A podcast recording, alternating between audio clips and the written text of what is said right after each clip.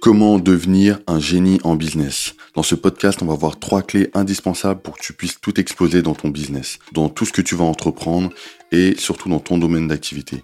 Salut, bienvenue sur TC Mindset. Ici, on va parler d'entrepreneuriat, d'investissement et surtout de l'état d'esprit à avoir pour réaliser tes objectifs. Donc si c'est pas encore fait, clique sur j'aime, abonne-toi et on commence tout de suite. Donc on est beaucoup à vouloir entreprendre, à vouloir créer des entreprises, à vouloir devenir entrepreneur, mais c'est pas forcément évident parce que euh, c'est pas quelque chose que tu apprends à l'école, c'est pas quelque chose que tu as en toi, tu vois, parce que on est dans une société où on va t'apprendre autre chose, on va t'apprendre à être un salarié, à suivre vraiment des directives, à suivre un modèle de, pensée par rapport au, travail, ce qui fait que tout ce qui est business, tout ce qui est entrepreneuriat, tu l'apprends pas à l'école, il faut l'apprendre par toi-même. Et il y a des points qui vont être importants à souligner pour pouvoir devenir très fort dans ton business, très fort en tant qu'entrepreneur et très fort à un point où tu deviens vraiment un génie. Tu vois, ce que les gens appellent un génie, c'est vraiment quelqu'un qui limite à ça en lui. Pour lui, c'est inné, mais tu vas voir que tu peux le travailler.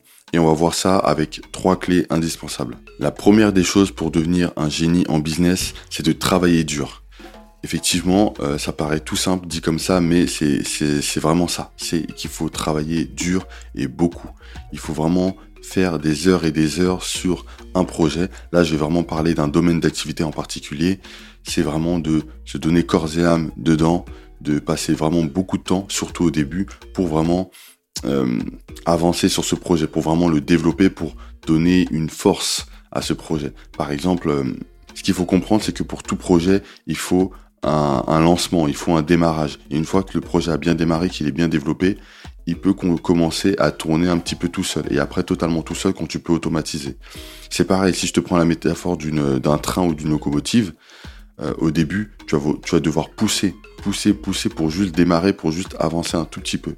Et une fois que tu auras poussé, tu auras mis assez d'énergie pour pouvoir euh, faire avancer la locomotive, elle va commencer à avancer toute seule et ça va s'automatiser et au bout d'un moment, tu vas pouvoir te détacher de ça et mettre beaucoup moins d'énergie. Et ben là, c'est le même principe, c'est que il va, va te falloir travailler énormément, très dur, pour pouvoir lancer la machine, pour pouvoir faire la création de, ton business et euh, que ton business devienne vraiment quelque chose d'intéressant, d'assez développé pour pouvoir fonctionner tout seul. Et je dirais même pour fonctionner tout court. Donc le premier point, c'est de travailler dur et beaucoup. Le deuxième point, c'est un peu lié au premier, au fait de travailler dur et beaucoup, c'est l'expérience. L'expérience, c'est ce qui va faire que tu vas vraiment réussir sur le long terme. Parce qu'avec l'expérience, tu vas pouvoir éviter pas mal d'erreurs, pas mal de choses qui sont contraignantes. Mais ça, ça vient après le premier point, dans le sens où il faut d'abord que tu travailles dur. Et quand tu vas travailler dur, il y a des choses que tu vas faire où tu vas vraiment te planter. Tu vas faire des erreurs, tu vas faire des choses qui vont pas du tout aller, tu vas aller dans la mauvaise direction. Et petit à petit, tu vas pouvoir avoir des échecs et te relever, avoir d'autres échecs et te relever encore une fois. Et ça, ça va créer ton expérience. Et grâce à ton expérience, tu pourras vraiment euh, aller beaucoup plus loin dans, ce que tu vas entreprendre. Même si demain, tu euh, rates un projet, tu, tu fais faillite ou voilà, etc.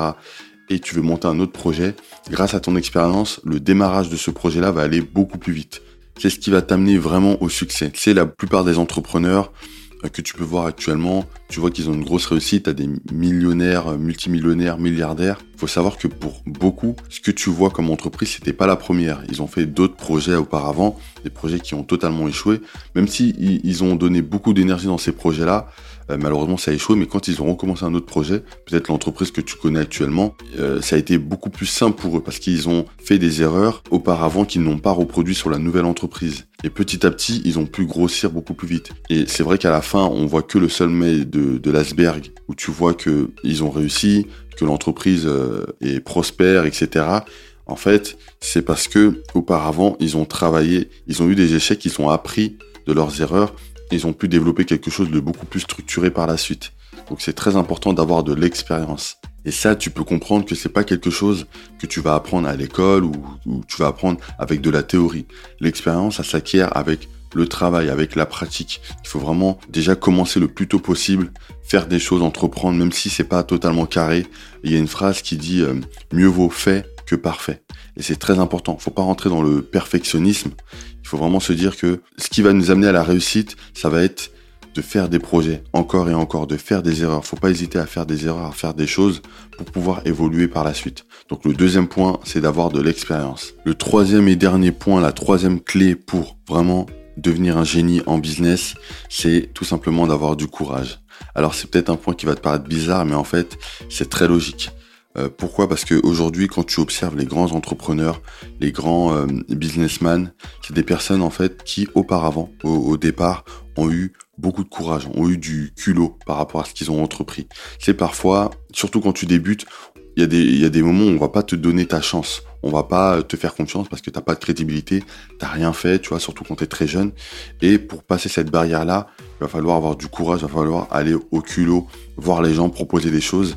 Alors je sais qu'il y a des gens qui aiment bien bluffer sur ce qu'ils ont déjà fait. Faut pas non plus mentir aux gens, mais faut pouvoir faut, savoir se vendre en fait, tout simplement. Faut savoir aller vers les gens, oser faire des choses, oser parler aux gens pour pouvoir se créer des opportunités.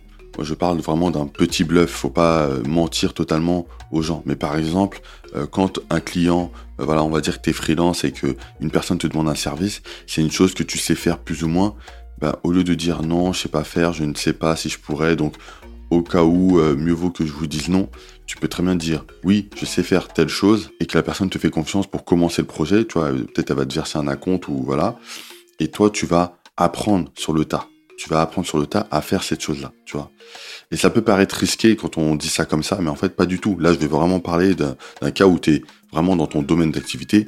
Il y a une chose que tu fais très très rarement et il y a un client qui te demande cette chose-là, tu peux très bien dire oui. Tu peux très bien dire oui et apprendre après sur le tas. Mais si tu dis non à tout, tu vas te fermer aux opportunités et petit à petit, tu vas voir que tu vas vraiment galérer, tu vas pas avoir d'autres opportunités parce qu'au bout d'un moment, tu vas dire non, non, non aux gens et les gens ne vont plus venir vers toi. Donc parfois, il faut prendre son courage à deux mains et dire oui, s'avancer un petit peu et après apprendre sur le tas. Et il y a beaucoup d'entrepreneurs, c'est ce qu'ils ont fait. Euh, il y a beaucoup de gens, par exemple, ils sont bloqués sur la langue, qui parlent pas trop anglais ou espagnol, et au final, ils ont dû quand même se faire violence et euh, voyager, aller à l'étranger, essayer de parler avec des petits mots où ils se sont clairement affichés, hein, je te dis honnêtement. Mais petit à petit, t'apprends, t'apprends, tu tu peaufines ton vocabulaire et après tu as vraiment un langage parlé et tu peux t'exprimer avec d'autres personnes. Même si tu vas à l'étranger, même tout seul, tu peux t'exprimer. Et ça, c'est hyper important. Et ça, comment c'est venu? C'est venu parce que, il y a un moment donné, tu pris ton courage à deux mains et tu es allé vers quelque chose qui te faisait peur, quelque chose qui était difficile. Ça, c'est un principe qui est important à comprendre. Pourquoi? Parce que, que ce soit au début ou beaucoup plus tard, tu seras toujours dans le même cas de figure, dans le sens où tu devras avoir du courage pour pouvoir avancer. Au début, oui, tu vas euh, avancer vers des choses que tu ne connais pas et tu vas apprendre sur le tas. Mais même plus tard, tu vas devoir faire la même chose parce que quand tu voudras passer des steps dans ton entreprise, il y a des moments où tu seras dans une zone de confort, tu auras tes revenus, tu auras des, choses que tu auras déjà mis en place.